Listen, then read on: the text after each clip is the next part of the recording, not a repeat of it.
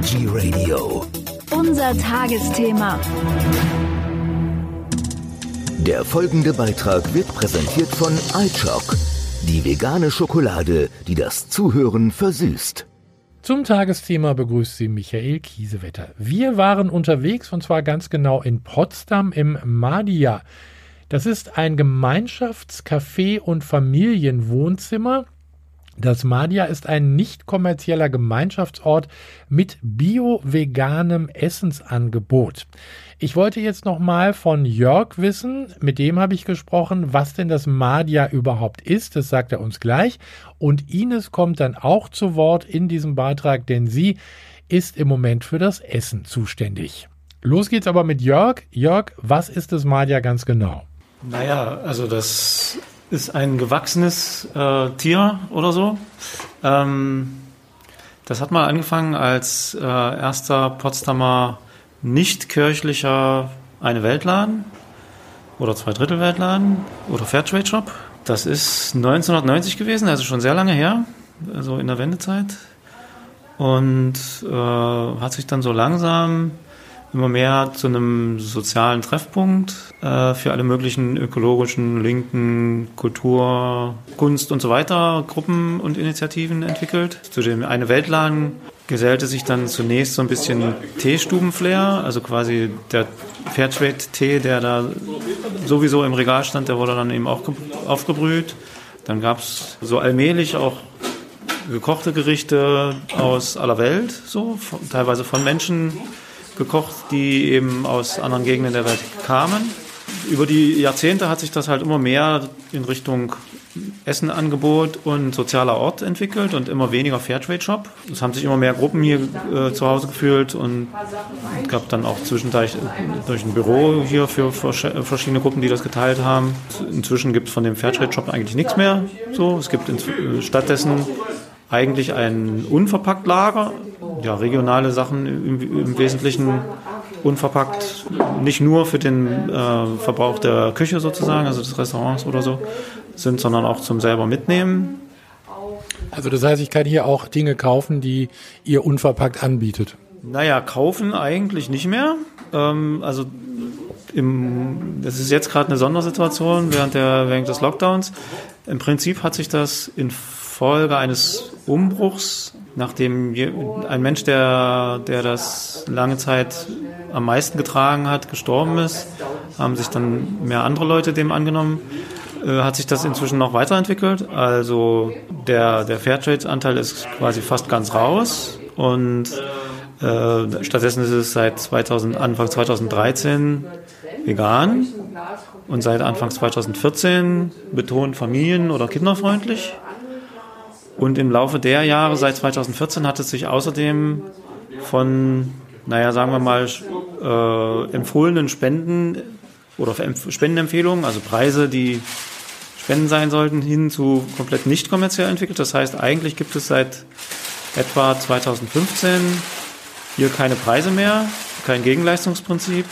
Das heißt, eigentlich kann man hier seit 2015 im Normalfall nichts mehr kaufen oder tut das einfach nicht mehr, sondern nimmt mit und man kann spenden, aber das ist eigentlich losgelöst voneinander.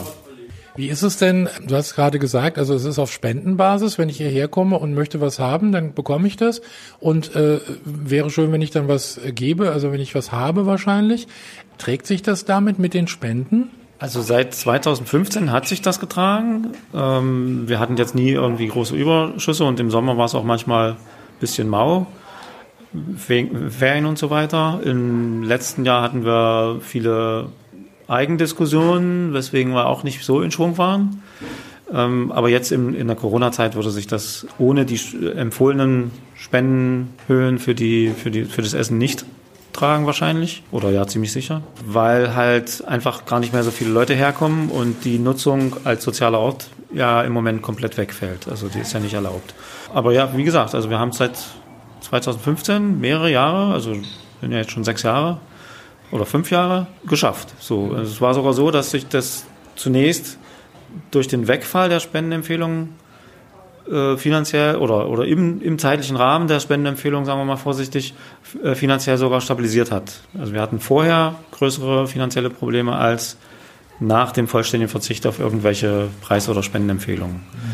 Und es ist auch nicht so, dass wir jetzt sagen, die Leute, äh, dass wir es gerne hätten, dass die Leute für das Essen spenden oder was sie sonst hier in Anspruch nehmen, also die Räume oder sonst was, sondern wir, wir kommunizieren eigentlich, dass die Spenden, die entweder auf, in der äh, Box anonym hinterlassen werden oder auch ja, per Überweisung erfolgen, dass man die ja als Ganzes finanzieren. Also die Leute, die hier spenden, die sollen das nicht machen, weil sie irgendwie ein Essen mitnehmen oder, oder den Raum für eine Party nutzen oder für irgendwelche Vereinstreffen, sondern weil sie das Madia insgesamt erhaltenswert finden und wollen, dass es weiterlebt. Äh, das Essen spielt ja aber auch einen großen, äh, großen, einen großen Teil hier. Ne? Also was ich immer so sehe, was so gekocht wird, das äh, ist schon sehr fantastisch für mich und vor allen Dingen bio-vegan. Ines, im Moment bist du fürs Essen zuständig. Wie kommst du zu den Ideen, was gekocht wird jeden Tag?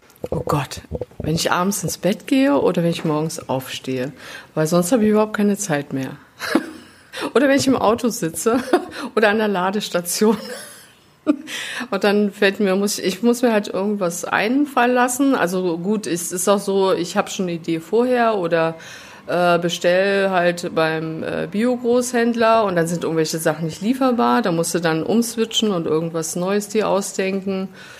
Und es war jetzt halt einfach, äh, ja, wenn du jetzt dann To-Go und Fensterverkauf machen musst, da musst du halt das jetzt irgendwie auch arrangieren, dass es in Pfandgläsern irgendwie nett aussieht und dass es halt ein kaltes, ein warmes Gericht ist. Wir versuchen halt möglichst täglich auch entweder Muffin oder ein Dessert zu haben und halt Brot ab und an, also weil ich, weil wir halt auch frisch Sauerteig backen und manchmal glutenfrei und das hat halt immer zu viele Tage Vorlauf.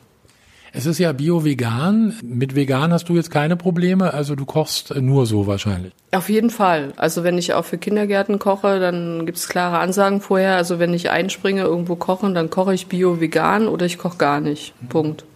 Also weil ich bin seit acht Jahren auch vegan. Und äh, also für alle, die dies vielleicht immer noch nicht sind, äh, wie ist es dir bekommen?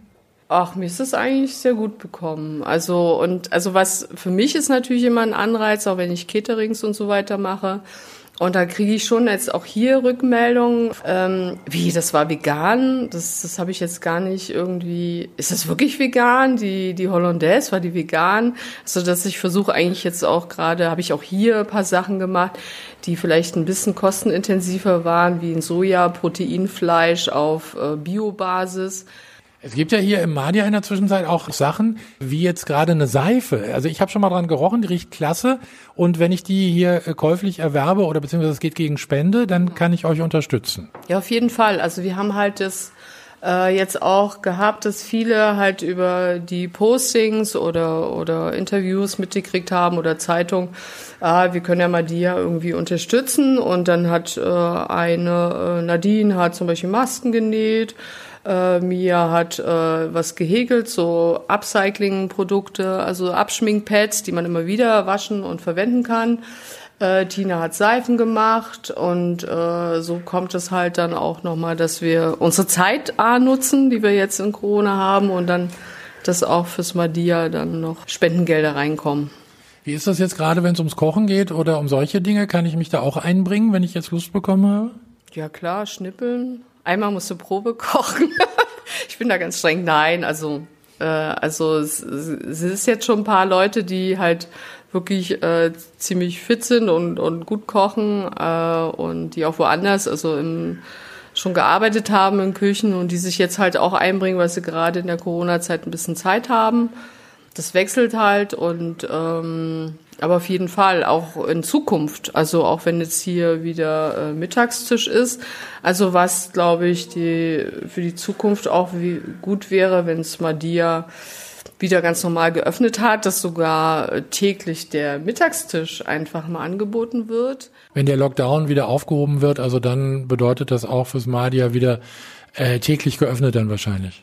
Also das müssten wir jetzt sehen. Also das ist jetzt, ich kann es jetzt nicht für die anderen entscheiden. Also wenn, wenn, wenn jetzt Kindergärten wieder geöffnet werden. Das ist zumindest der Anspruch, genau. das so oft wie möglich offen zu haben. Genau. Und ich würde jetzt mal spontan sagen, ist auch Anspruch, möglichst die, sagen wir mal, dann zusätzliche Abholen und Liefern auch aufrechtzuerhalten. Ne, das ist ja jetzt neu, dass wir auch liefern. Und die Idee gab es schon, schon äh, länger. Also nicht wegen Corona, sondern weil es zum Beispiel auch Leute gibt, die weniger beweglich sind oder so. Da hatten wir schon lang, lange vor, mal perspektivisch das auch zu ermöglichen, dass die einfach beliefert werden. Und jetzt haben wir es halt schnell machen müssen.